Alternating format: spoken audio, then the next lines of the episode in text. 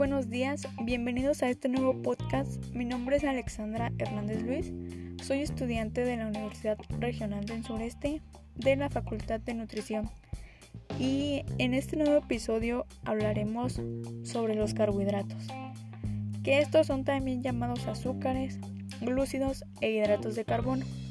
Estos son una parte importante de una dieta saludable y son los más abundantes en la naturaleza y los más consumidos por todas las personas. Los azúcares aportan el placer de lo dulce al comer, pero también tienen más para ofrecer, además de dulzura y calorías. A casi todas las personas les gustan los azúcares y los dulces, pero muchos consumidores se preguntan si el consumo de azúcares afecta a la salud. Los azúcares y todos los carbohidratos fermentables contribuyen al problema de las caries dentales, que responde a múltiples factores.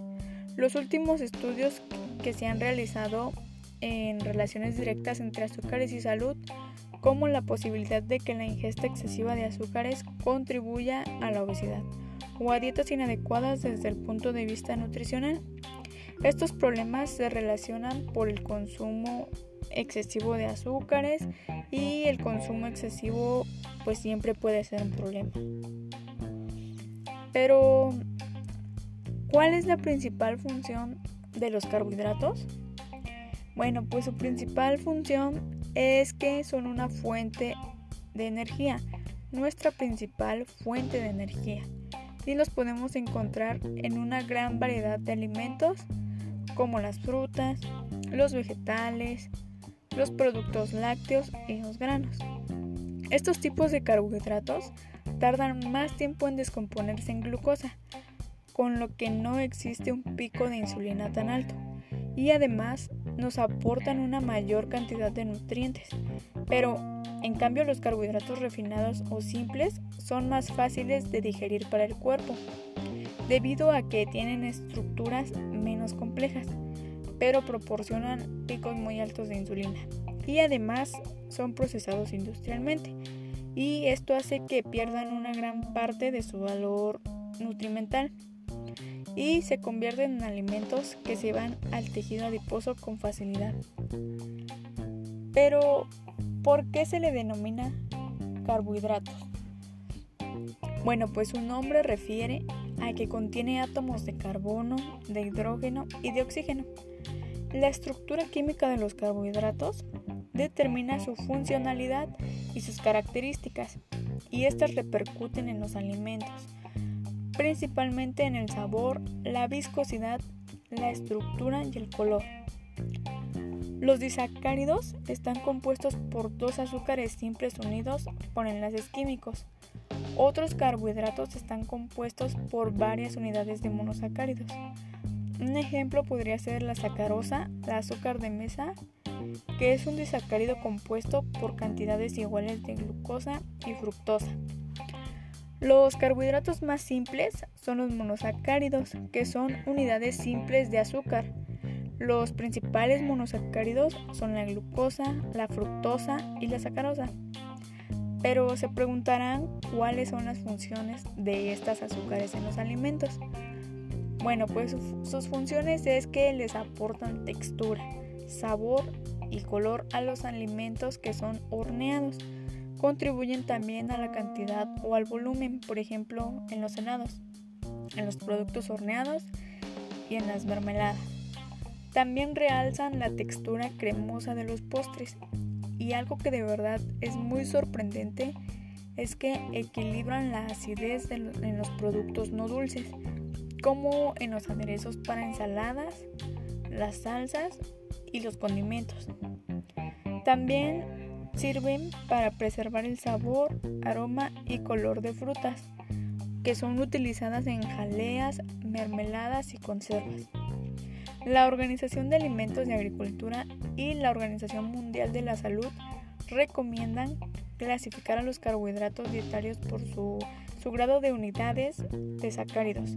A esto se le denomina polimeración y el informe de ingestas diarias de referencia del Instituto de Medicina subdivide a los carbohidratos en monosacáridos por tener una unidad de azúcar, en disacáridos por tener 2 unidades de azúcar, en oligosacáridos por tener de 3 a 10 unidades de azúcar y en polisacáridos que es cuando ya tienen más de 10 unidades de azúcar.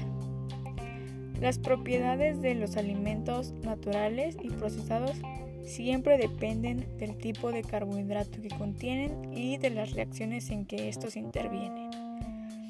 Bueno, y pues como decíamos al principio, los azúcares están presentes naturalmente en una amplia variedad de frutas, vegetales y alimentos lácteos. Los más comunes son el jarabe de maíz, la fructosa, que es un azúcar simple que se encuentra en las frutas, en la miel y en los vegetales de raíz. Cuando se encuentra fructosa en estado natural, siempre se le encuentra combinada con otros azúcares, como la glucosa. La fructosa pura también es un endulzante calórico que se agrega a los alimentos y a bebidas en forma de fructosa cristalina. La galactosa que se encuentra únicamente en la leche y en productos lácteos. La glucosa que es la principal fuente de energía como ya lo habíamos dicho y es el azúcar que se obtiene cuando se digieren los carbohidratos. A veces también se le denomina dextrosa.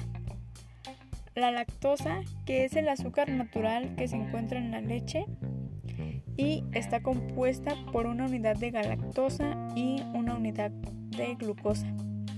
A esta también se le denomina azúcar de leche. La maltosa, que es un disacárido compuesto por dos unidades de glucosa y se encuentran en las melasas y también se usa para la fermentación y la sacarosa, que también es conocida como azúcar de remolacha o azúcar de caña. La sacarosa es un disacárido compuesto por una unidad de glucosa y una unidad de fructosa, que están unidas por un enlace químico. Los azúcares contribuyen a la seguridad de los alimentos porque ligan el agua en productos como mermeladas, jaleas y jamones curados y esto hace que se reduzca la disponibilidad de la misma para, el desarrollo microbiano. Y bueno, ahora, ¿cómo es el metabolismo de los carbohidratos?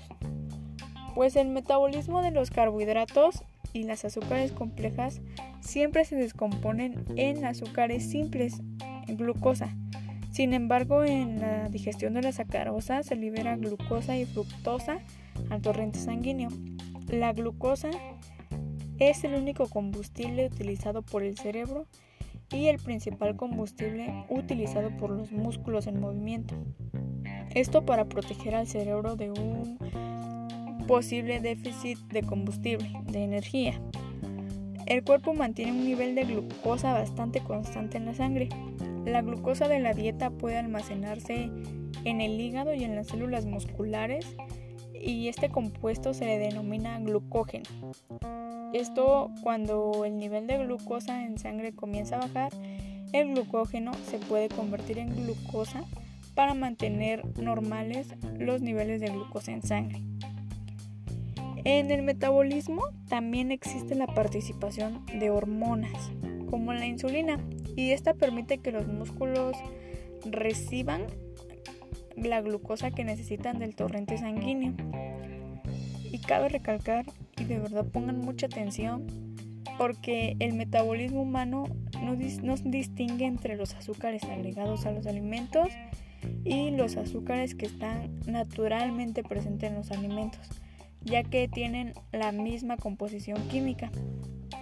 La fructosa se metaboliza principalmente en el hígado pero a diferencia de la glucosa, este no requiere de insulina para ser utilizada por el cuerpo. Y como hemos visto, los carbohidratos pues son vitales para que nuestro organismo funcione correctamente. La clave está en conocer qué podemos comer y cuál es la cantidad que debemos de comer.